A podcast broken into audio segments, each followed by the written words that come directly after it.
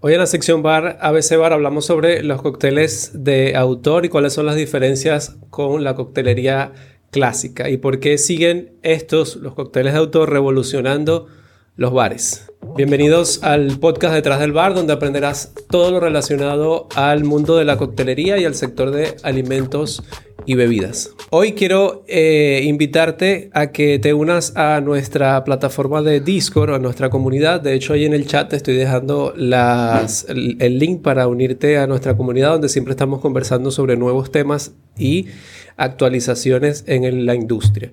También si te gustaría apoyarnos de alguna manera con todo lo que estamos compartiendo con ustedes, te dejo también un link para que nos puedas apoyar con lo que salga de tu corazón.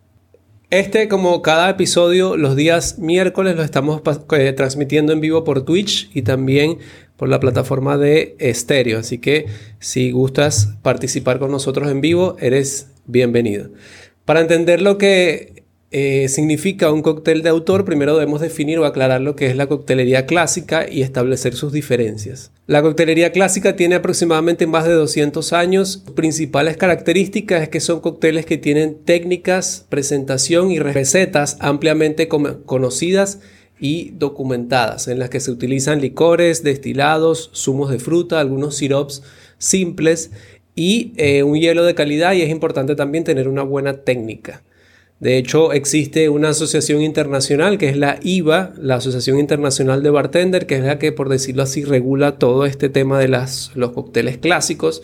De hecho, te invito si quieres conocer las recetas clásicas o certificadas, puedes ir a, su página web que es iva-word.com y allí vas a poder encontrar todas las recetas clásicas. Incluso ellos han comenzado a agregar nuevas recetas a su portafolio de, recetas clásicas. Ahora, cuando hablamos sobre los signature cocktails o también llamados craft cocktail, es un tipo de coctelería que como su nombre lo indica, es de autor, o sea, se le atribuye a una persona o a un grupo de personas. Esto quiere decir que estas generalmente son creadas por un mixólogo, por un bartender o el bar de la casa, ya sea que contrataron a una persona externa o del mismo equipo de trabajo. Lo que hace más valioso este tipo de coctelería es la exclusividad que tiene. ¿Qué quiere decir esto? Que un cóctel de, autor generalmente solamente te lo vas a poder tomar en un solo bar o en esa cadena de bares. ¿Qué quiero decir con esto? Que algo similar a las franquicias, tú vas a poder solamente tomar o comer ese medicamento, eh, perdón, o comer ese producto, consumir ese producto en toda la cadena de bares. No es que como la coctelería clásica, que tú un cóctel clásico lo vas a poder pedir en cualquier país o en cualquier bar distinto y debería tener un sabor similar a, en todos los bares. Podemos decir que es como la coctelería clásica, pero es un poco repotenciada ya que tiene técnicas distintas, tiene eh, mayor uso de herramientas y tecnología que te permiten llevar a ese comensal o a ese cliente a vivir una experiencia memorable, incluso hasta inolvidable. Esa experiencia que lo hace incluso volver nuevamente a un sitio que es lo que queremos. Incluso un detalle importante aquí es que vuelva eh, esa, esa parte de que sea tan exclusivo, hace obviamente que el cliente eh, vuelva solamente a ese sitio, ¿ok? Y a veces eh, me ha pasado, por ejemplo, que hay clientes que quieren pedir un cóctel de otro bar, te lo quieren pedir en el bar donde, en el bar donde tú estás trabajando. Eso quiere decir que ese cóctel que se tomó en ese sitio en verdad fue inolvidable o memorable para él, porque si él le gustó tanto que fue a pedirlo en otro bar, aún siendo un cóctel de autor, quiere decir que eso, por decirlo así, marcó lo marcó a él como cliente los principales focos de este tipo de coctelería es la creatividad. Eh, por medio de ella se logra entonces crear esa experiencia no solo dentro del cóctel, sino alrededor del mismo. Ahí estamos hablando ya de la parte sensorial, o sea, de todo lo que afecta alrededor del cóctel. Podemos hablar acerca del humo, podemos hablar de cristalerías o depósitos distintos, o sea, un envase donde vamos a, a servir el cóctel de una manera distinta a la tradicional.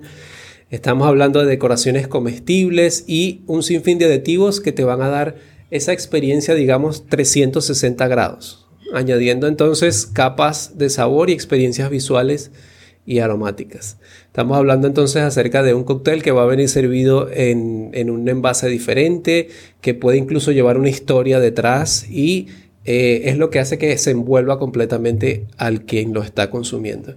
Algunas técnicas utilizadas generalmente en este tipo de cócteles son, por ejemplo, los shrubs, que es una especie de sirop que puede ser de fruta o de otros ingredientes y al que se le agrega eh, vinagre y también se endulza.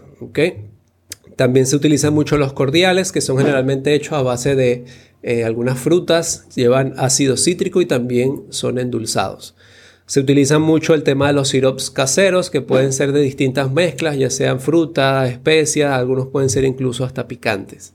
También se puede llegar a usar otra técnica conocida como el fat washing, que es una técnica en la que buscamos extraer el sabor de la grasa de alguna proteína y lo maceramos con algún destilado.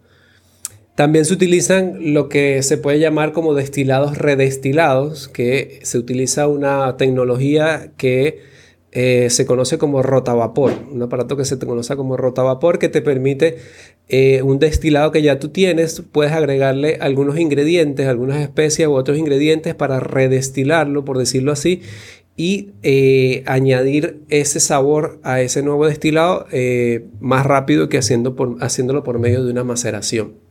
Obviamente estamos hablando ya de tecnología un poco más costosa que no está en todos los bares, pero eh, es importante entender que la creatividad puede llegar hasta esos niveles. Incluso la máquina conocida como Bee, que también es utilizada generalmente por los chefs o por la gastronomía, también se utiliza mucho en este tipo de coctelería para potenciar algunos sabores de algunos productos que se usan en la coctelería de autor. También se utiliza mucho eh, algunas mini barricas que eh, te pueden ayudar a, por decirlo así, a reposar, no llamemos envejecer, pero si podemos reposar algunos cócteles allí. Ya el cóctel listo, tú puedes reposarlo allí un tiempo y eso te va a dar, aparte del sabor que ya tiene el cóctel, te va a dar ese toque que le puede aportar la madera durante ese tiempo que tú lo tienes allí. También se utilizan lo que son los sifones, ya sea para soda o para crema, y te va a permitir eh, crear, por ejemplo, si hablamos de soda, crear una soda eh, artesanal sobre el sabor que tú quieras. Y en el caso de las espumas, el sifón de, crema o de espuma te permite crear esas texturas y sabores que solo puedes tener en una eh, espuma sobre un cóctel. También se utiliza mucho ahumar los cócteles, ya puede ser eh, ahumar la cristalería, ahumar el cóctel como tal, y son las conocidas pistolas de humo o smoking gun que también se utilizan. En general son muchas las técnicas que hoy en día se pueden utilizar para trabajar eh, la coctelería de, autor. Es importante, incluso imperativo, eh, el experimentar. Fíjense que eh, son tantas las técnicas que, existen que no es de la noche a la mañana que va a salir o, nacer un cóctel. Es necesario que se experimente y que se hagan pruebas. A veces eh, tenemos ideas en nuestra mente sobre hacer un cóctel y en la mente suena muy bien, pero cuando lo probamos realmente no sabe igual o no era lo que esperábamos. Entonces eso nos lleva a que hay que hacer las pruebas necesarias antes de tener un cóctel de autor. De hecho, ya hoy en día existen a nivel mundial muchas competencias que premian justamente eso, la creación de cócteles de autor. También se puede diferenciar el tipo de coctelería de autor en conceptos o temáticas. ¿Qué quiere decir esto? Que se puede decir que existen varios tipos de coctelería de autor y tú, según tu bar, tú la puedes ir adaptando según lo que tú desees. Algunos ejemplos de esas temáticas eh, o conceptos pueden ser, por ejemplo, una coctelería de autor basada en la sostenibilidad o en el medio ambiente. Eh, generalmente lo que hacen con esto es reutilizar eh, los productos o las mermas que pueden quedar de otras preparaciones, dándoles un segundo y hasta un tercer uso. Eso es una manera de hacer un, doble, por decirlo así, un doble uso o aprovechamiento de los productos. También otro ejemplo puede ser basado en el consumo de productos locales, que generalmente es lo que se recomienda para incentivar eh, e, esos productores nacionales o locales. También eh, otro tipo puede ser los speakeasy, que ya hemos hablado un poco acerca de ellos.